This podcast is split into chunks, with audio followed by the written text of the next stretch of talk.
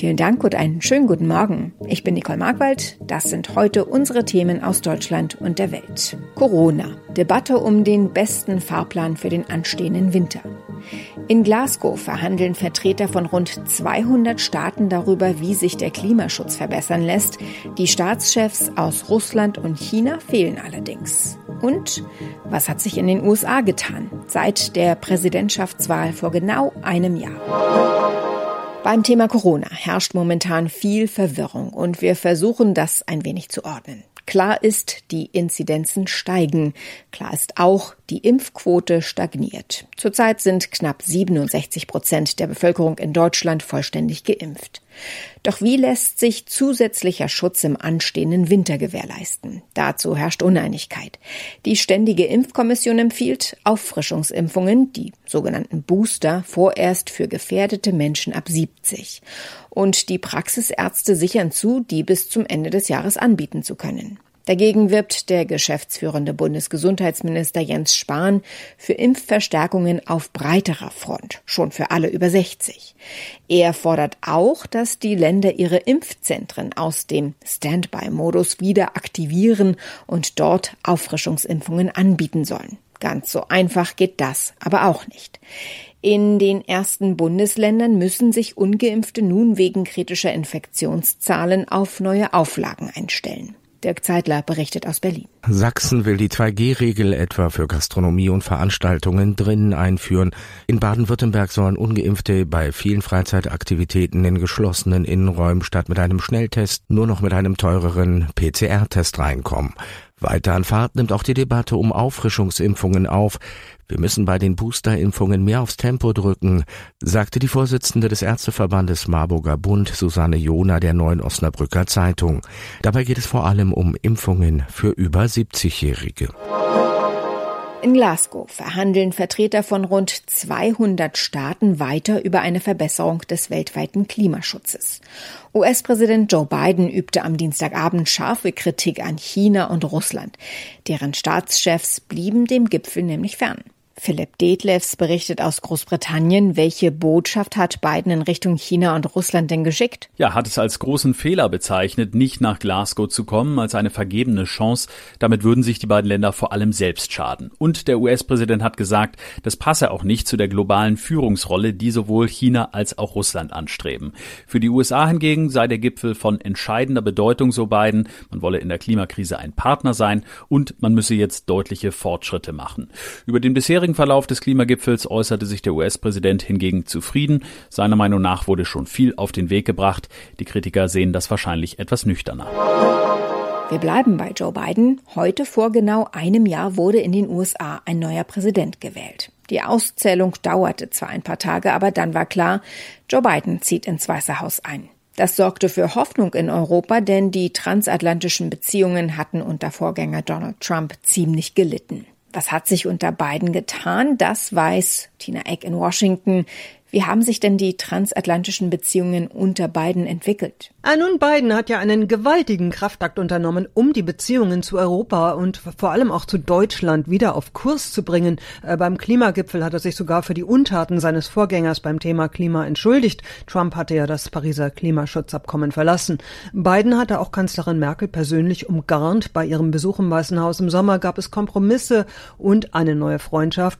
Und auch die kurze Missstimmung mit Frankreich über den U-Boot-Deal äh, konnte Biden wieder glatt ziehen. Er hat kein Problem damit, sich für Fehler oder Tollpatschigkeiten zu entschuldigen und das wird in Europa geschätzt. Welche Ankündigungen konnte Biden durchsetzen und wo musste er Abstriche machen? Nun, die Euphorie der Demokraten nach dem Wahlsieg ist schnell verflogen. Der Lack ist ab.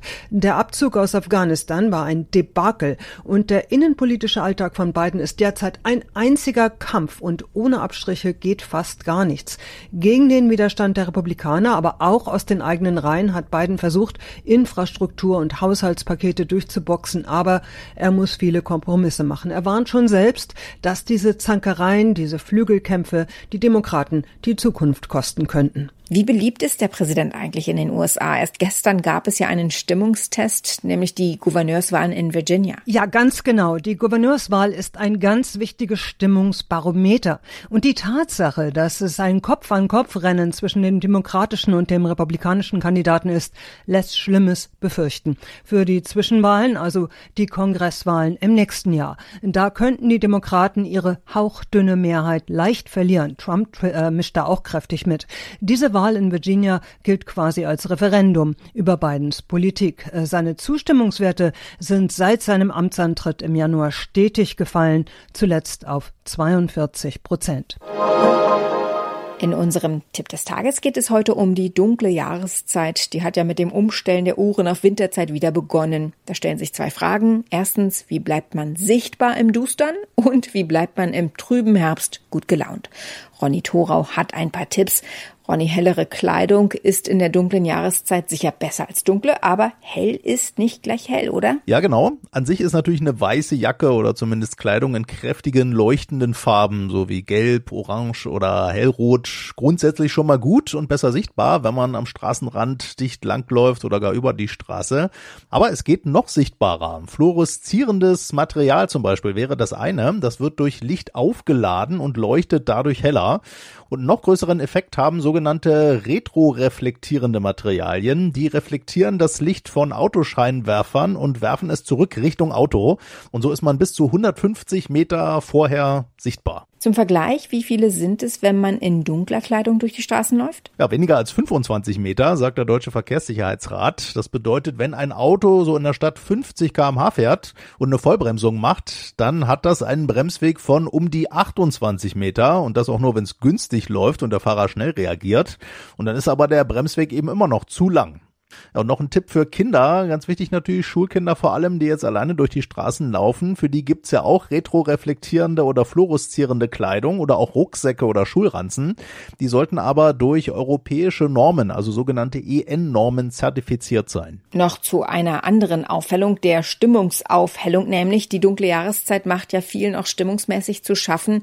Was hilft denn da? Ja, Tipp 1 funktioniert gerade im Moment noch sehr gut. Durch die Uhrenumstellung ist es ja gerade morgens erstmal noch früher hell sogar als vorher. Da bieten sich morgendliche Kurzspaziergänge an.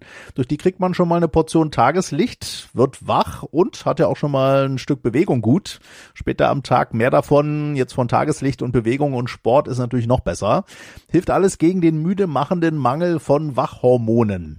Und ansonsten hilft auch zu Hause es sich einfach schön machen. Viel Licht, viel Entspannung, Sommerurlaub planen, gerne auch gesundes Essen und so viel wie möglich Kontakt zu Freunden, Familie, ob jetzt live oder virtuell, das wirkt sozusagen auch wie Tageslicht. Das gibt es nicht so oft, eine Kehrtwende bei Facebook. Wie der Konzern mitteilte, will Facebook die Gesichtserkennungsfunktion abschaffen. Die hat bei vielen für Bauchschmerzen gesorgt. Gerade in Europa stieß sie bei Datenschützern auf Widerstand. Mit der Funktion konnten Nutzer automatisch in Fotos markiert werden. Aber, so schrieb Facebook, in der Gesellschaft gebe es Sorgen um den Einsatz von Gesichtserkennungstechnologien und Regulierer seien immer noch dabei, Regeln dafür zu entwickeln. Deswegen will man diese Gesichtserkennungsfunktion vorerst abschaffen und im Zuge der Abschaffung will der Konzern auch gespeicherte Daten zur Identifizierung der Gesichter von mehr als einer Milliarde Menschen löschen. Als Nutzer muss man dafür gar nichts tun. Ganz verabschieden wird sich Facebook von der Technologie aber nicht. Schließlich sei die Gesichtserkennungsfunktion praktisch beim Entsperren eines Geräts oder beispielsweise bei der Anmeldung bei einem Account. Soweit das Wichtigste an diesem Mittwochmorgen. Mein Name ist Nicole Markwald. Ich wünsche einen guten Tag.